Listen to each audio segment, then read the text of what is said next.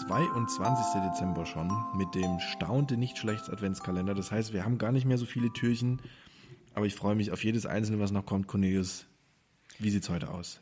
Bevor die neuen Einschränkungen jetzt so vollends durchschlagen, Stichwort Hashtag Omikron, geht es nochmal mhm. ganz schnell ins Ausland für einen Kurztrip nach Prag.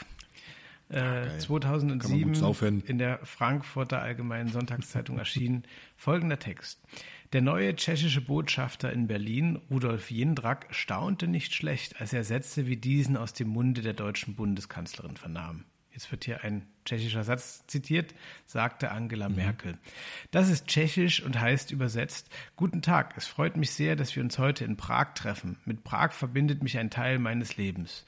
So verblüffte Frau Merkel ihre Prager Gastgeber auf einem Kurzbesuch Ende Januar und Botschafter Jindrak, der dabei war, ist noch immer begeistert. Sie spricht wirklich tschechisch, das habe ich noch von keinem anderen ausländischen Regierungschef gehört.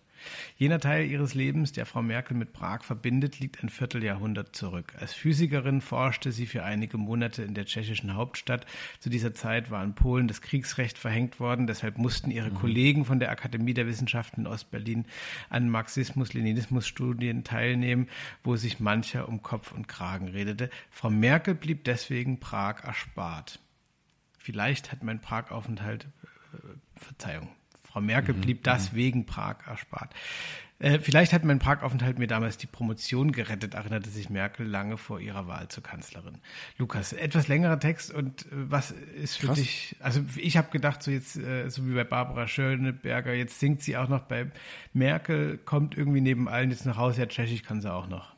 Ja, ich wollte gerade sagen, also womit kommt die denn jetzt noch alles um die Ecke? Jetzt fängt die auf einmal an. Das ist, das ist ja so spannend. Also in ihren letzten Tagen hat sie ja auch wieder, auch bei, bei dem Zapfenstreich wieder auch ihre Biografie in den Mittelpunkt gestellt. Und ich weiß nicht, ob du dieses Interview gelesen hast von ähm, ihrer Büroleiterin, der. Ja. Also es war ein, wie heißt sie? Äh, Beate Baumann von Melanie Amann im Spiegel. Genau, es war gar kein, es war gar kein Interview, genau, es ja. war ein, es war, glaube ich, ein Porträt oder sowas, ja. genau. Und da deutete sie ja auch schon an, die Büroleiterin Beate Baumann, dass da jetzt irgendwie noch ein Buch kommen ja, soll ja. mit den beiden. Ja, und also scheinbar kommt jetzt die große Biografie-Offensive und ich finde es eigentlich ja ganz sympathisch. Ich frage mich nur, äh, warum jetzt?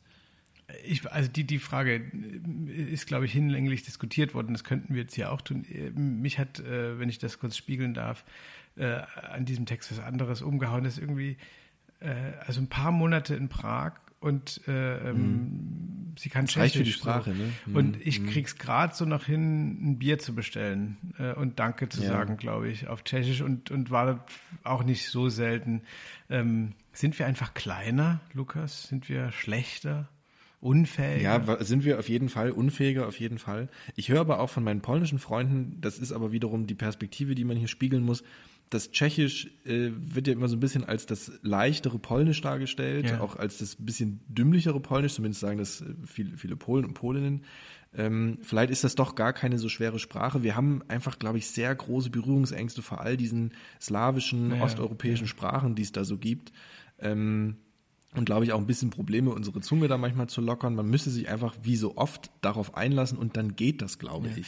Und Merkel hat natürlich den Vorteil, dass sie ähm, mit Sicherheit in der Schule noch, noch Russisch intensiv hatte und äh, äh, ähm, mhm. vielleicht auch äh, damals übers frühere Reisen schon, ähm, wo ja. er nicht ganz so viel von der Weltkugel zur Auswahl stand, auch schon äh, ich, intensivere Erfahrungen hatte.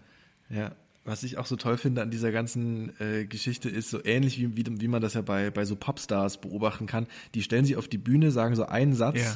auf Deutsch ja. oder, oder Kroatisch und dann in welcher Stadt sie gerade sind und die Menge rastet aus und alle denken, oh mein Gott, der spricht unsere Sprache. Und ich finde in Deutschland immer noch ein bisschen ähm, schlimmer, wenn sich da Menschen sagen, ich total. möchte sagen, Vielen Dank. Und, und wirklich, also 80.000 Leute fallen ins Koma. Flippen und, aus. Wirklich, äh, flippen ja, aus. Ja. Ja. Lukas, ich möchte auch dir vielen Dank sagen. Ja, und ähm, zweimal haben wir noch das Vergnügen hier im, im Kalender. Ja. Zwei Türchen noch. Endsport. Oh, ja. Endsport. Auf wie, Jungs, packen wir's. Bis morgen.